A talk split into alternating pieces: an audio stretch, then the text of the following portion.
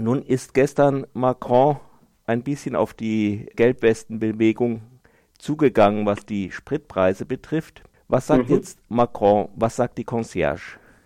Die französische Bevölkerung im Durchschnitt jedenfalls sagt, dass sie nicht überzeugt sei von den gestrigen Ankündigungen. Also ich füge hinzu, wenn wir gestern sagen, dann sprechen wir vom Dienstag, 27. November, weil wir am Mittwochnachmittag für den äh, Donnerstag für die Hörer und Hörerinnen aufzeichnen. Heute, also am Mittwoch, erscheinen Umfragen, die sagen, nur 22 Prozent der Befragten seien überzeugt von den Ankündigungen Macrons, auf die wir sicherlich inhaltlich gleich eingehen werden. Es äh, sind auch noch Leute mobilisiert.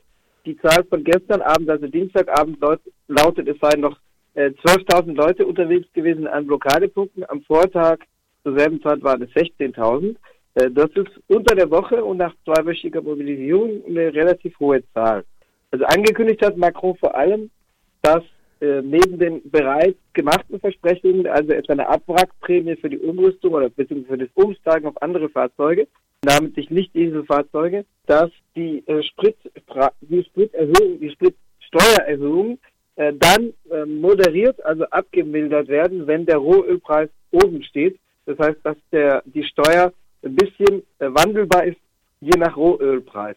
Aber die Mehrzahl der, der Betreffenden hat es, äh, wie gesagt, als ungenügend empfunden.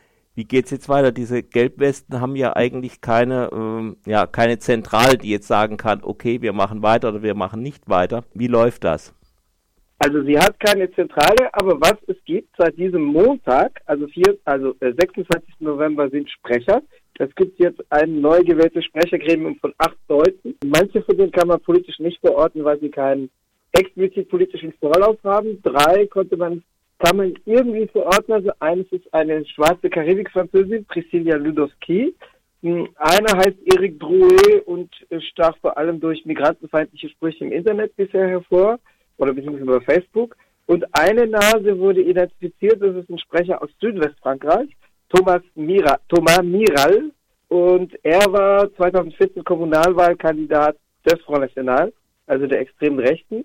Auch wenn er heute sagt, es sei eine Jugendsünde gewesen, mhm. also so ganz jugendlich war er. Damals schon nicht, äh, äh, wäre er nicht vorher gewesen, hätte er nicht kandidieren können und er ist heute, er ist heute 27, aber, äh, das heißt, er war damals 23, aber jedenfalls, die, die Mischung ist durchaus heterogen, aber es gibt den rechten Einschlag. Es wäre falsch zu behaupten, die extreme Rechte oder irgendeine parteiförmige Kraft würde das alles steuern. Dann wird es nicht funktionieren. So funktioniert soziale Bewegung nicht. Aber politische Kräfte und nicht nur, aber auch die extreme Rechte fahren Trittbrett mit der Bewegung und agieren aus ihr heraus.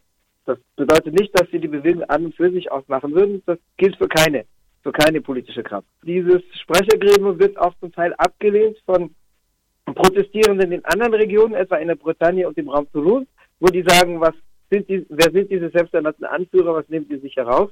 Äh, wir haben damit nichts zu tun. Aber die haben jedenfalls reagiert und einer von ihnen also es ist keine kollektive Erklärung, aber einer von ihnen, Erik Drouet, der bekannteste, hat schon dazu aufgerufen, am kommenden Samstag, am 1. Dezember, wieder zu protestieren. Also geht es jetzt wahrscheinlich mit den Protesten einfach so weiter, bis eine Seite müde wird. Es geht weiter, aber es zeichnet sich trotzdem eine gewisse Verminderung ab, äh, einfach deswegen, weil eine soziale Bewegung jeglicher Art, das gilt für Streikbewegungen, das, äh, für, also auf Klassenbasis organisiert nicht, es gilt für auf Klassenbasis organisierte Streikbewegung, das gilt genauso für Reihe wie 2005. Irgendwann tritt eine Ermüdung ein, deswegen, weil die Mehrzahl der Beteiligten äh, sich nach absehbarer Zeit wieder darum kümmern müssen, ihren Lebensunterhalt hereinzuholen. Das heißt, die, die Mehrzahl der Leute können es sich rein ökonomisch nicht erlauben, auf unbegrenzte Zeit mobilisierbar zu sein, außer da, wo es etwa Streikkassen gibt, das heißt, wo das so organisiert ist, dass die Leute durchhalten können. Also was es gibt, das war völlig unabhängig von der inhaltlichen Bewertung. Und ich glaube, die Bewegung ist heterogen und das muss man auch so wahrnehmen. Völlig unabhängig von inhaltlichen Bewertungen ist es so, dass es vor allem in den kleineren Städten und im ländlichen Raum wesentlich stärker als in den städtischen Ballungsräumen durchaus eine gewisse Solidarität gibt. Äh, gestern Abend, also am Dienstagabend, konnte ich am späteren Abend tunesisches Fernsehen sehen, äh, einen tunesischen Kabelsender, und da zeigten sie, wie tunesische Einwohner Frankreichs in irgendeiner kleineren Stadt äh, den Leuten einen riesen Couscous an ihre, an ihre Blockadestelle brachten und das kam dann im tunesischen Fernsehen sozusagen.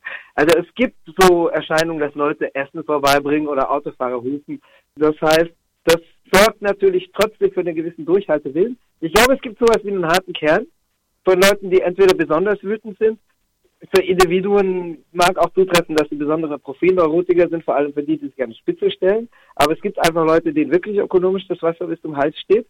Natürlich nicht nur wegen dieser Spritsteuer, sondern generell, weil es, was eigentlich dahinter steht, ist eine generelle Frage von Verteilungs- und vor allem von Einkommensungerechtigkeit. Nur es wird natürlich von Leuten so wahrgenommen, dass jetzt diese Spritsteuer das ist, was eben das Messer an den Hals setzt, weil es die 50 Euro im Monat oder die 40 Euro sind, die dann äh, durch die Verteuerung, die dann gerade fehlen und die den Unterschied äh, ausmachen zwischen dreimal am Tag essen und einmal in der Woche ins Kino gehen oder eben nicht mehr und Abstriche machen, ähm, es eben nicht mehr können. Das heißt, es gibt durchaus Leute, die aus sozialer, tiefsitzender Frustration weitermachen. Also es gibt, glaube ich, so einen harten Kern, aber der reicht natürlich nicht um 300.000 Leute wie am ersten Protest Samstag, also am 17. Äh, November, zu protestieren. Wenn man sich anguckt, die Leute, die an den Riots beteiligt waren, es hat ja auch Ausschreitungen, Flammen, was immer gegeben auf den Champs-Élysées, vor allem am Samstag, den 24. November. Da haben inzwischen erste Prozesse stattgefunden. Es sind einige Dutzend Leute dem, dem Pariser Gericht vorgeführt worden, 20, 25 Leute an den Montag, 26. November. Und da fällt auf, dass es vor allem Leute aus kleineren Städten sind, die wahrscheinlich bei anderen sozialen Bewegungen, also vor allem im Raum Paris, nie da, sonst nie dabei gewesen wären. Da waren Leute aus 300 Einwohnerdörfern in der Größe. Das ist, äh, was man wirklich sozusagen als die tiefste ländliche Region einstufen hm. würde, äh, die, die dann da dem Richter vorgeführt wird, die, was weiß ich, mit, einer, mit, mit Handschuhen und einem Hammer auf der Demonstration war. Ähm, das, oder, oder ein Messer dabei hatten, wobei bei dem Messer ist umstritten, da ist es dann, äh, da ist es dann total so, dass die Leute sagen, wir haben das immer dabei, weil wir unsere Dosen öffnen und unser, äh, weil wir damit futtern. Aber also in der Regel die Leute, die dann tatsächlich zu Bewährungsstrafen verknackt wurden, die hatten dann auch äh, eine Messer und noch was dabei. Einer hatte eine Messer und Knüppel dabei gesagt, den habe ich auf der Straße aufgelesen. Aber das waren alles Leute aus der, also jetzt ohne großstädtische Arroganz gesagt, aber was man aus Pariser Sicht als tiefste Provinz sehen würde. Also ich mache mir jetzt nicht die Arroganz äh, im Umgang mit den Regionen zu, zu, zu, zu eigen. Inzwischen sagt man auch politisch korrekt nicht mehr La Province, die Provinz, sondern man sagt Region, La Region oder Les Regions. Aber die Leute kommen sozusagen aus den Tiefen der Regionen. Das heißt, ich glaube, dass da schon was zutage kommt weil es äh, eine soziale Frustration ist, die sich dabei bricht, die sonst bei gewerkschaftlichen Bewegungen etwa nicht dabei war, weil diese Leute da nicht mittun, weil sie wahrscheinlich gar nicht gewerkschaftlich organisiert sind. Vielleicht auch selbstständig sind und also auch nicht angestellt sind.